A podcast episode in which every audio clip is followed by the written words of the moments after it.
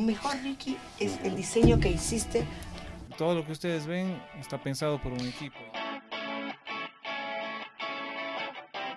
Hola nuevamente con todos, qué gusto saludarles. Hoy tenemos un podcast especial, tenemos el podcast en el que vamos a presentar la revista número 14 de Forbes Ecuador, que María Judith nos está mostrando en este momento, circula, está en circulación desde este sábado 7 de octubre, la pueden encontrar en todos nuestros puntos de venta.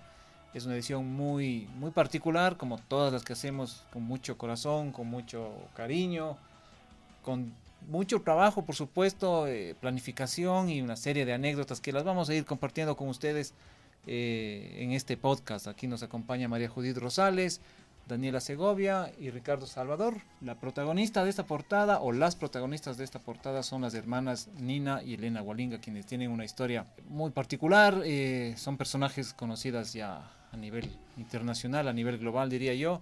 Y Dani Segovia fue la periodista que viajó hasta el Puyo para conversar con ellas y bueno, tiene un montón de anécdotas. ¿Cuál es la principal, Dani? ¿Qué es lo que más recuerdas de esta cobertura? La planificación, conversábamos varias veces con nuestro director, con el equipo, había muchas ideas. ¿Qué tal te pareció? Yo creo que para ser sincera, lo más difícil, o sea, de la entrevista con ellas fue un poco organizar el tiempo con ellas. La verdad, están siempre viajando o tal vez están en la selva, como ellas mismas mencionan, y no tienen señal, a veces no me contestaban los mensajes. Qué angustia, ¿no? Sí, me daba estrés porque ya llegamos al pollo y la verdad que no nos contestaban.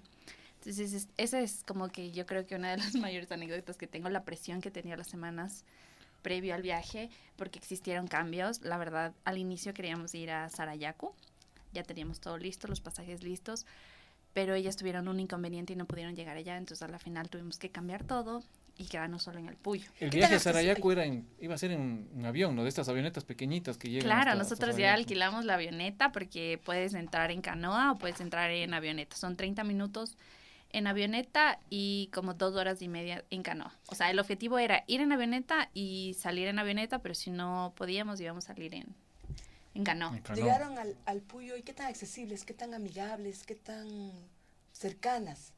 Yo creo que cuando ellas llegaron, eh, llegaron un poco tarde, o sea, la tensión estaba igual al máximo porque nosotros solo teníamos un día para hacer todo este, este tema de la cobertura. Y llegaron y, y, yo creo que ellas estaban un poco recelosas de conocernos también a nosotros. O sea, yo siento que ellas llegaron un poco tímidas, llegaron con su ropa, llegaron con sus accesorios, llegaron con una prima y nos presentamos obviamente y creo que todo comenzó a fluir mientras íbamos hablando, mientras íbamos conversando, les íbamos preguntando sus cosas.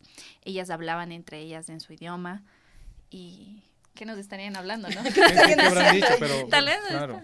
claro, pero no, y, y nosotros, eh, pues con todo el equipo que estábamos ahí, tratábamos de que ellas se sintieran lo más cómodas posible, la verdad, o sea, esa siempre fue mi intención, de que ellas se sientan cómodas para poder sacar la mejor información posible. Dali, ¿qué tan difícil fue la sesión fotográfica, la sesión de videos con con Pavel y con Daggy. Yo creo que fue un poco complicado al inicio porque una, eh, no llegaron listas, entonces tuvimos que esperar el tema de que se arreglen y otras, como ellas no estaban seguras de la producción, eh, llevaron un, una cantidad de ropa para, como para que nosotros les ayudemos a, ajá, opciones. Y ya conversando ahí nos fuimos entrando de ciertos temas que ellas tenían, por ejemplo, el tema de usar sus collares. En sus collares hay plumas.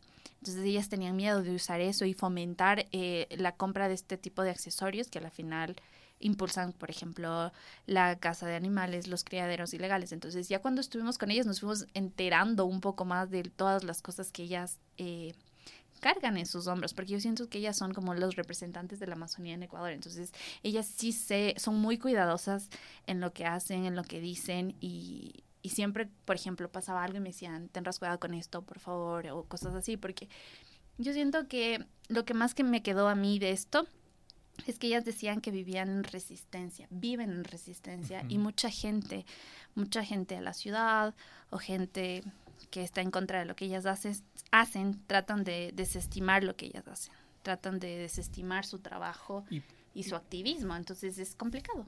Resistencia, pero también ellas son, el, como dice la, tapa, ¿no? Una nueva era, son las, los rostros de una nueva era, una manera de pensar diferente, el cuidado de los recursos naturales y con algunas propuestas que también vamos a encontrar. Literalmente, ajá. Ellas, yo creo que es un título que refleja lo que ellas son. Es el cambio, es el comienzo de algo diferente de lo que estábamos acostumbrados a ver en Ecuador. Es el inicio de cómo los jóvenes en Ecuador, de diferentes etnias y razas, pueden alzar su voz y sentirse representados con algo diferente a lo que nosotros estábamos acostumbrados a ver. O sea, se acabó, como decir, el extractivismo, están ellos en contra y están dando la pauta para buscar otras alternativas y ser creativos. Entonces eso es lo que tratamos de, reflejar. Pero, y sabes que a propósito de la nueva era, en la revista hay una historia que en la realidad a mí también me impactó, es la de Stefano Berti, que es este joven de 30 años que en realidad es como un mecánico del cuerpo humano. Él se dedica a crear patentes para farmacéuticas, obviamente, pero crea patentes con la idea de salvar las vidas de personas. Ha creado patentes, por ejemplo, para salvar el cáncer, la diabetes, eh, el Alzheimer y su sueño era poder hacer un corazón eh, artificial para salvar la vida de su abuelo. No, no, no, no, no llegó a hacerlo, pero yo pienso que la pasión que pone va a permitir hacer un corazón artificial en un momento para salvar la vida de mucha gente. Son, esos, muchachos que están pensando en cosas totalmente disruptivas. Menores a 30, ¿no? Y, son de los under 30, ¿no? La, la, sección que tiene Forbes con mucho, mucho orgullo, estos, la sub 30 que le decimos también aquí en la redacción. Ricky, ¿Cómo le ves vos a la, revista, digamos? Ricky es el encargado de, diseñar, de aterrizar todas las ideas locas que se nos van ocurriendo por acá. Y él las, las, lleva a las páginas, el tema de las fotos, los colores, eh, el, juego de, cromáticas. Ricky, mm. ¿cómo es el, trabajo tuyo? Bueno, en esta edición, bueno, cada edición es un reto diferente, ¿no? Por ejemplo, en esta edición específicamente el acento se puso en la sección especial eh, automotriz entonces, o sea, de vehículos, perdón.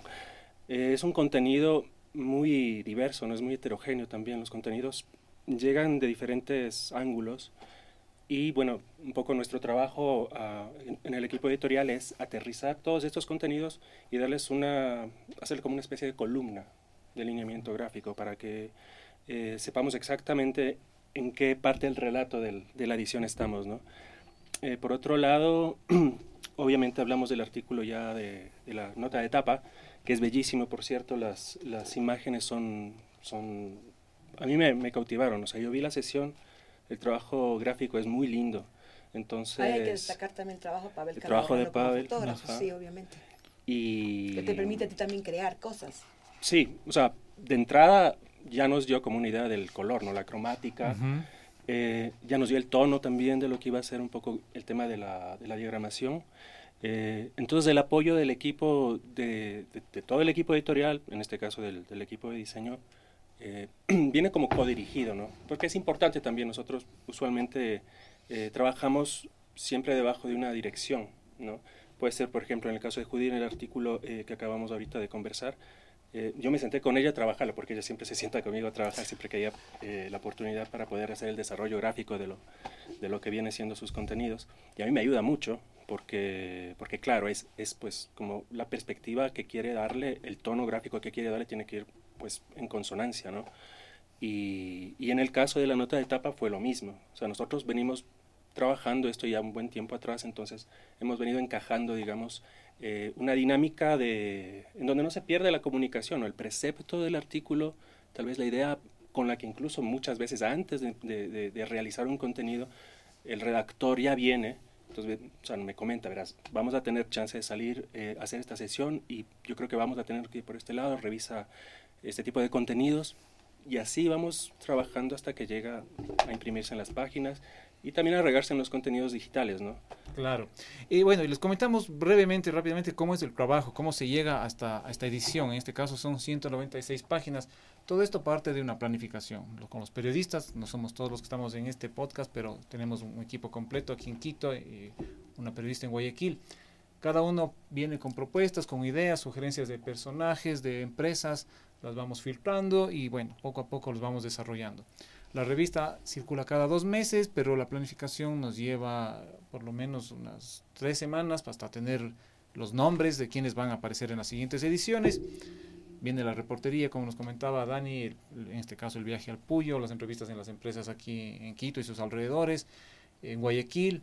Yo particularmente en esta edición pude estar eh, por motivos personales en Cuenca y ahí también, también logramos algunas historias eh, muy, muy chéveres y todo ese trabajo, esa reportería que se llama, se va plasmando luego ya, se, se acompañan con las fotos, los videos, eh, la parte del diseño editorial que permiten dar forma a esta publicación que bueno, como les digo, está ya en circulación desde este 7 de octubre. Hay un montón de historias hermosas. Ahora que menciono Cuenca, ahí le pueden entrevistar a, a un chico que se llama eh, Manu Vega, que él se autocalifica como una navaja suiza, esas, Sí. estas herramientas tan lindas que tienen muchas funciones. tiene Y este chico, primero que tiene eh, déficit de atención, y a pesar de eso, o gracias a eso, como él dice, está, se ha convertido en un emprendedor del mundo de las criptomonedas, del mundo fintech, eh, asesora a startups en Estados Unidos, en México, obviamente también aquí tiene su trabajo en Ecuador, como, como, como anécdota se ve en este momento. Eh, no sé qué otras historias podemos destacar, María Judith. ¿Sabes qué? Yo quiero destacar la historia de Mónica Mendoza, a esta chica en en Ámsterdam. De la en periodista Mónica sí, Mendoza, que habló Ah, con... Claudia Aguirre Fernández.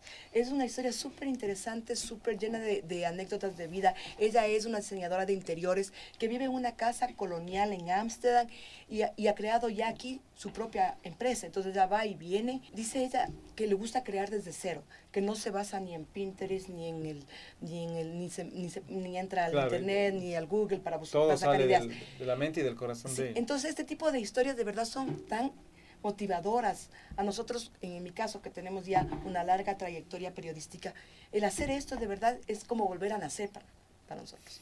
Y yo creo que para ti también te puede pasar Sí, sí, algo sí. similar. Sí, sí, es súper. Es como volver a, a nacer y ver que jóvenes están luchando por el país, luchando por sa- salir adelante.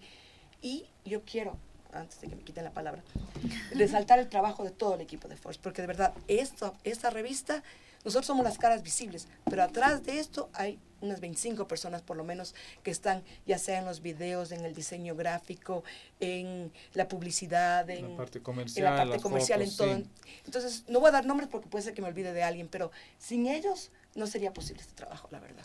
Otro de los grandes puntos de esta nueva edición que mencionó ya Ricky es el especial automotriz. Ahí están los autos, los modelos más vendidos, las motocicletas más vendidas. Una entrevista con Y tú también entrevistaste a un personaje. una entrevista que con causó un piloto ecuatoriano, el Así causó claro, eh, sensación. Juan Manuel Correa, este piloto de Fórmula Pero 2. aquí todos somos, son, son, bueno, somos jóvenes y menores de 30. Entonces, cuando llegó Juan Manuel Correa, sí fue Juan una- Manuel Correa nos, nos compartió unos, sus anécdotas, sus planes. También hablamos con el presidente de, de la Asociación Ecuatoriana de Empresas Automotrices. Ricky, esto fue, como tú mencionabas, un punto clave, ¿no? Un punto de un antes y Sí. un después en el diseño. De hecho, fue como lo que marcó, para mí al menos, el inicio de la edición, porque pues iba, íbamos a tener un contenido aproximado, bueno, ya cuando cerramos la edición nos dimos cuenta que más o menos teníamos unas 40 páginas de contenido eh, únicamente de este especial. Entonces lo venimos trabajando alrededor de, no sé, de probablemente un mes Ujú. antes de que empiece, digamos, el cierre de edición, que es donde aterrizamos, digamos, el resto de, de- de contenidos y de artículos.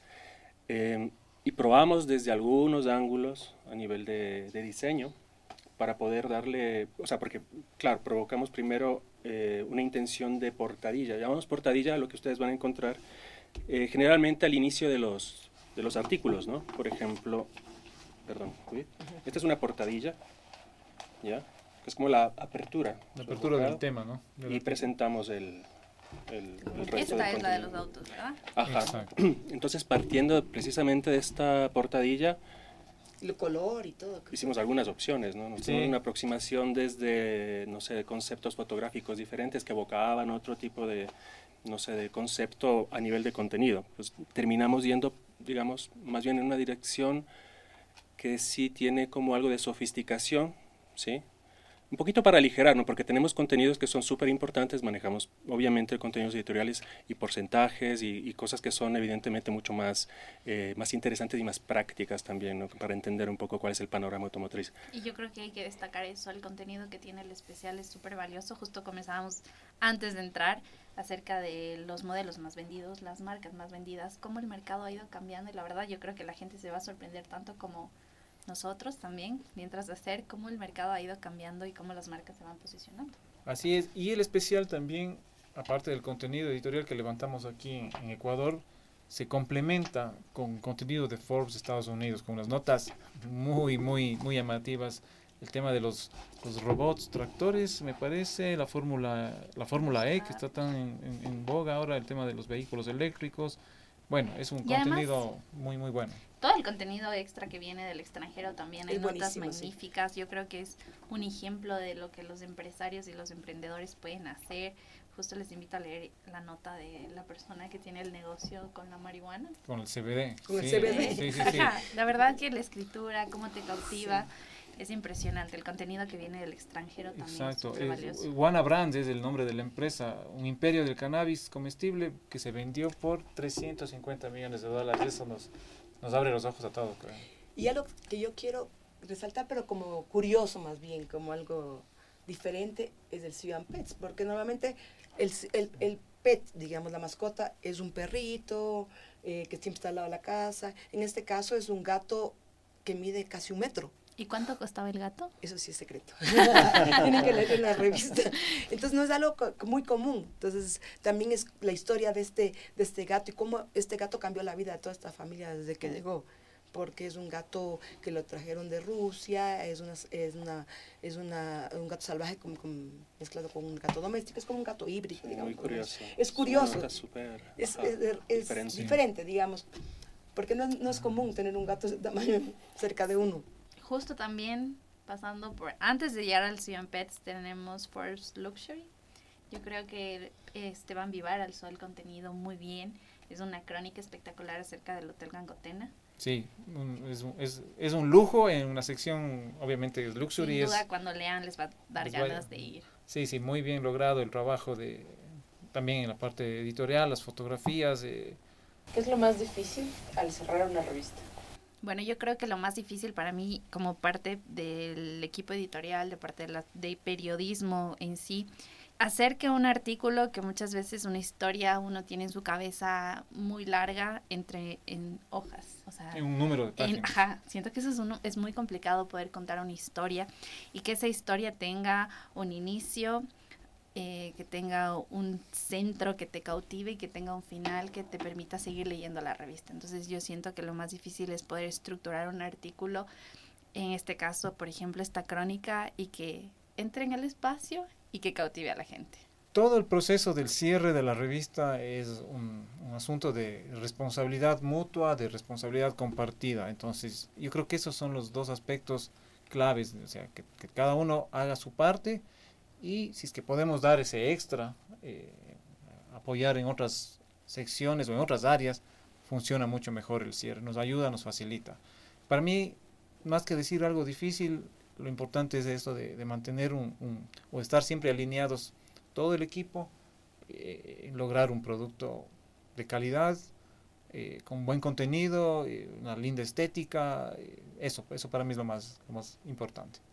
Como difícil, no sé, yo creo que, y capaz que es un poco, me pasa a mí, pero capaz que les pasa también a, todo el equipo, es como, qué tan difícil es como uno quiere aproximarse a una tarea, tal vez. Para mí es tan difícil como yo decida que sea, en el sentido de que, por ejemplo, me gustaría dedicar un tiempo determinado para un artículo, y tal vez el tiempo sea eso precisamente mi, mi, mi, mi enemigo, mi, mi mayor reto, ¿no? Es como aprovecharlo el saber eh, canalizar eh, gráficamente, hacerle justicia a un, a un, redactor, a un, periodista em, y a la marca sobre todo, porque la marca tiene su propio alineamiento, es como, es un tema de equilibrio también.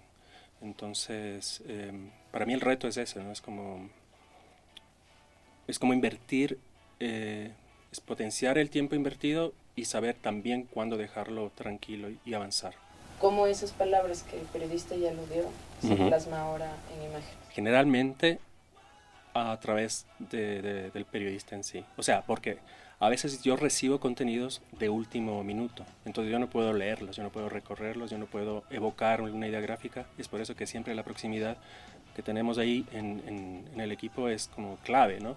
Porque de lo contrario, yo necesito una brújula, ¿sí? Mi, mi trabajo es aterrizar eh, determinados conceptos que son a veces bastante sutiles, ¿no? O sea, uno no puede intentar entender como el sonido de la selva, los colores. Eh, por ejemplo, hablando de la portada, nosotros habíamos decidido que tal vez estaba demasiado rojo, pero bueno, También alguien llegó a decir, pero es que el rojo es como algo que te evoca también. La Amazonía tiene este contraste, los colores son súper saturados. Entonces, ¿cuál es la aproximación que vamos a darle? O sea, eso ya no depende mucho de mí, depende de quién está detrás, digamos, de la historia. Bueno, yo coincido mucho con, con Dani, también con Pedro y Ricky, pero creo que lo más difícil es rescatar la magia que debe tener un artículo. Eso debe ser lo más, lo más complicado, saber que, que como decía la Dani, en ese artículo tener todos los elementos que lo hagan atractivo. Entonces hay veces que uno escribe y después al otro día vuelve a escribir y vuelve y, y lo y borra y, y se sienta y dice, bueno, ¿y ahora cómo, cuál, cuál, debe ser esa magia que lo haga, que la gente se, no quiera salirse de esas páginas que, los, que está leyendo? Y para eso también es súper importante el trabajo de todos, ¿no? Porque es increíble lo que Forbes ha logrado en, trabajar en equipo y eso es lo más lindo que yo he visto en esta, en esta, en esta, en este equipo. Es que todos aportamos para el titular, todos aportamos para, para los colores, todos decimos, ¿Qué, qué, qué te parece esto? Y no hay esos, esas ideas de que uno tiene que hacerlo individualmente. Entonces, eso para mí es lo más importante y puedo decir que ha sido lo, lo más difícil, pero lo más fácil que lo hemos logrado luego de dos años de estar en, en el equipo de Force. Porque Yo creo sea, que les dejamos ahí. Como les decíamos, ya está en circulación desde este 7 de octubre. Las pueden encontrar en nuestros puntos de venta. Gracias al equipo, a los que estamos aquí, a los que se quedaron afuera por un tema de espacio básicamente porque nuestro estudio es pequeño pero pero bueno la, la, casa aquí sigue haciendo cosas y ahora ya nos ponemos a, a pensar en la siguiente edición. Pero eso será para motivo de un siguiente podcast. Gracias. muchas gracias por, por acompañarnos. Gracias. esperamos que disfruten de esta, de esta nueva edición